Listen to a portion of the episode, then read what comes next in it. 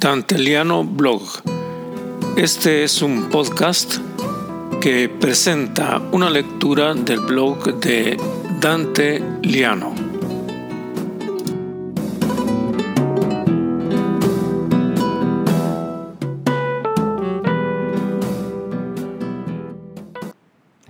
Soy Dante Liano y les presento el blog Fotografiar a un poeta.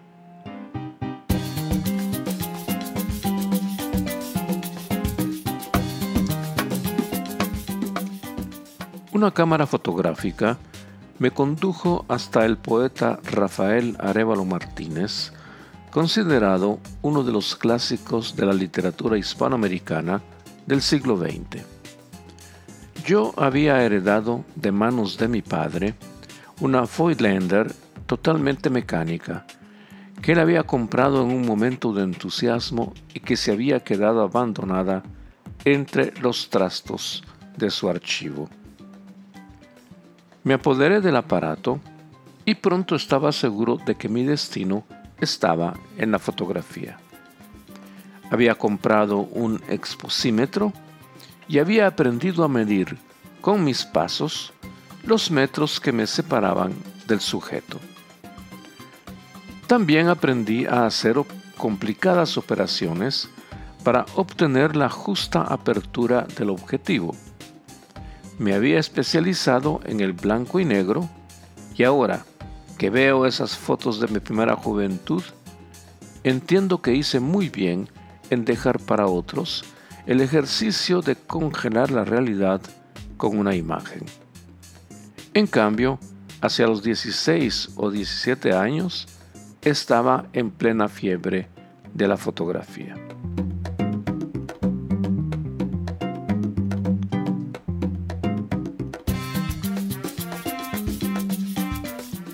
Los principales actores de mis lentes Zeiss Icon eran mis familiares, sobre todo cuando íbamos de paseo a un sitio recreativo de Chimaltenango llamado Los Aposentos. No sé por qué se llama así, visto que no existe un solo hotel o ningún lugar para reposar.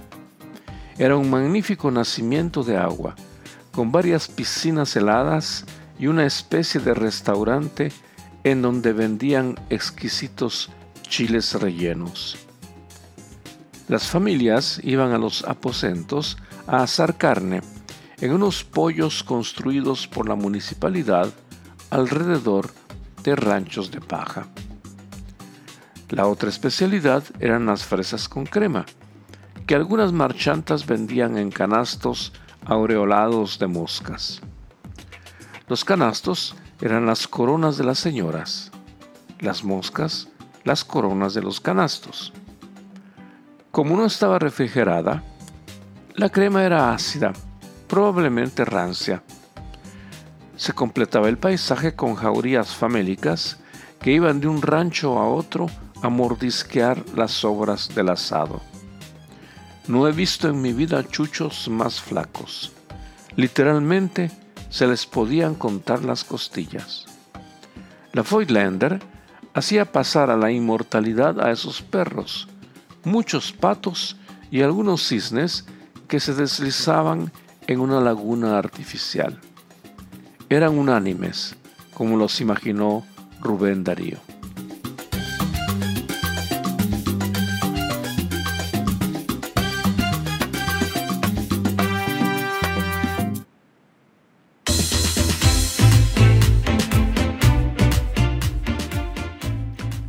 La idea de fotografiar a Arevalo Martínez no fue mía, sino de mi maestro, el padre Hugo Estrada, quien cultivaba una admiración desmesurada por Arevalo.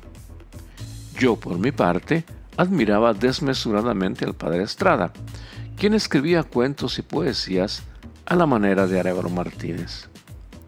Para mí, las palabras del padre Estrada no estaban sujetas a juicio o discusión el cura había pensado en ir a casa del anciano poeta laureado y hacerle entrega de un ejemplar de su tesis.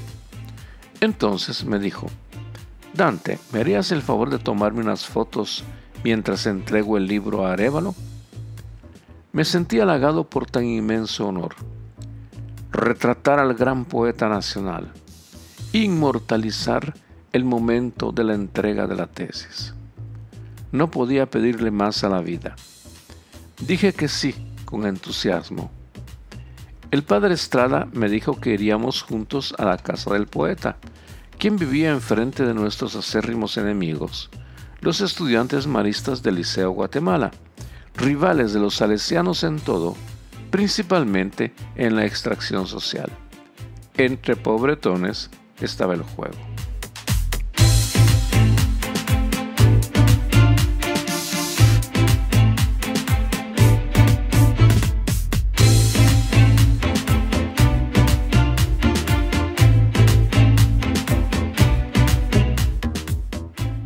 El padre Estrada estaba emocionado el día que fuimos a entregar la tesis.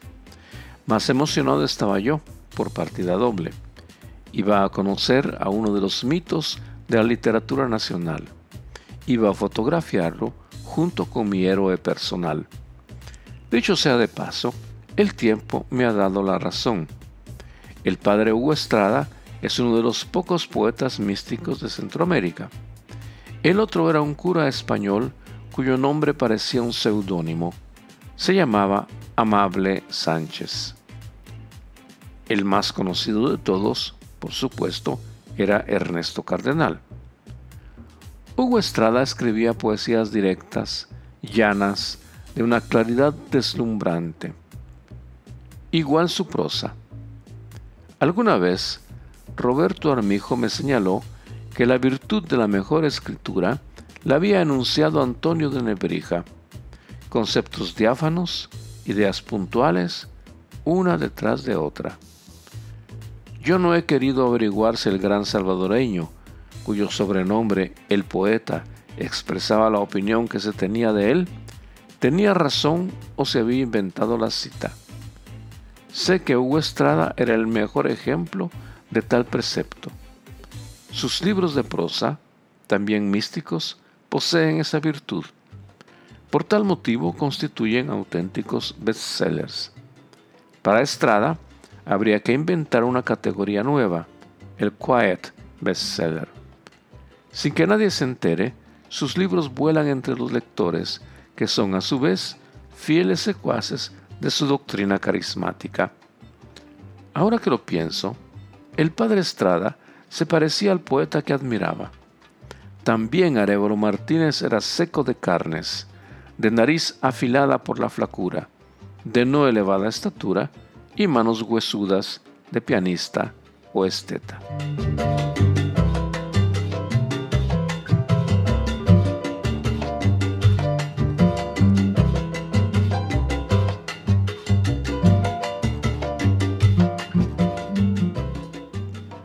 Llegamos a la casa del poeta. Recuerdo que era de mañana, un día terzo que podría ser de noviembre o diciembre. Cuidaba al bate su hija Teresa, porque don Rafael se había quedado viudo hacía un cierto tiempo. Arevalo había sido un hipocondríaco constante. Enfermo toda la vida de enfermedades benignas, reales o imaginarias, de vez en cuando sentía que había llegado su última hora. Se acostaba a esperar el trágico momento, se despedía de amigos y familiares y al día siguiente estaba tan campante. Claro, siempre con algún achaque, para no dejar. Así llegó a los 90 años. Nos recibieron con el ofrecimiento de café con algún bizcocho, obligatorio al recibir visitas en Guatemala. Y luego, para aprovechar la deliciosa luz otoñal de ese día, salimos a la puerta de la casa para iniciar la sesión fotográfica. Coloqué a los poetas en la pose de la entrega de la tesis, caminé unos pasos hacia atrás para calcular la distancia, medí la luz con el exposímetro y tiré de la pequeña palanca que hacía correr el rollo hacia la próxima foto. Entonces me di cuenta de un error fatal del cual debía haberme percatado antes de salir de casa. El rollo se había terminado. y no llevaba otro de repuesto. Son esos momentos en la vida en los que hay que tomar una decisión que cambiará o no nuestra existencia. Lo dijo el gran Vallejo, qué hacer y qué dejar de hacer, que es lo peor. Opté por fingir que había rollo en la cámara. Creo haber tomado unas 10 fotos fantasmas mientras pensaba qué le iba a decir al cura cuando me pidiera el resultado de mi trabajo. Nos despedimos muy contentos de la reunión.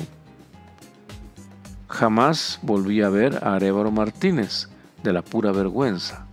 Al padre Estrada sí, muchas veces, pero fue tan comedido y me conocía tan bien que jamás me pidió las fotos y yo jamás le confesé lo que había pasado.